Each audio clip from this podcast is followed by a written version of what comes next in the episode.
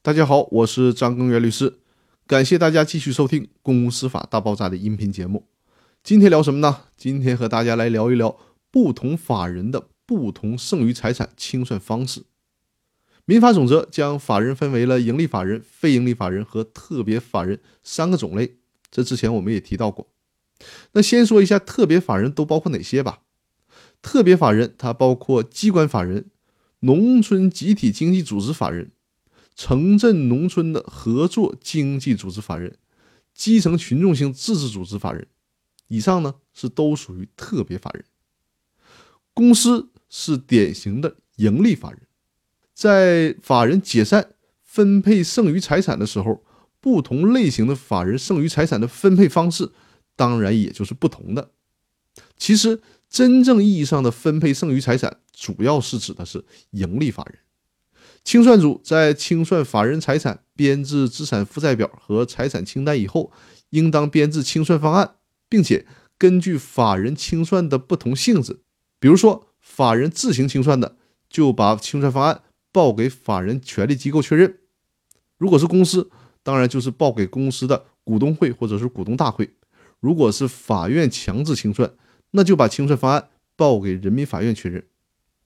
那非营利法人怎么分配财产呢？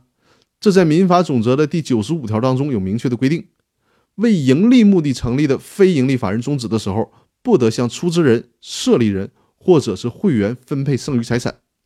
剩余财产应当按照法人章程的规定，或者是权利机构的决议用于公益目的。无法按照法人章程的规定或者权利机构的决议处理的。由主管机关主持转给宗旨相同或相近似的法人，并向社会公告。所以说，这里面就需要特别注意了。对于非盈利法人来讲，既然是非盈利嘛，那么出资人和设立人就别指望从非盈利法人那里得到剩余的钱了。即便是他解散了，也不能把他剩余的财产据为己有，而是呢需要用于公益的目的，或者是转给，或者是捐赠给类似的非盈利法人。继续用来做公益的事情，而且呢，还要向社会公告是到底转给了谁，转给了多少，是怎么转让的，这样呢是便于社会进行监督。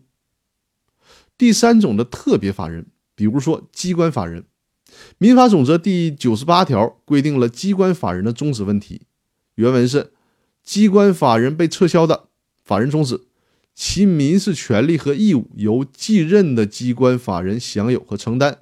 没有继任的机关法人的，由作出撤销决定的机关法人享有和承担。所以说，对于机关法人来讲，并没有太多涉及剩余财产分配的问题。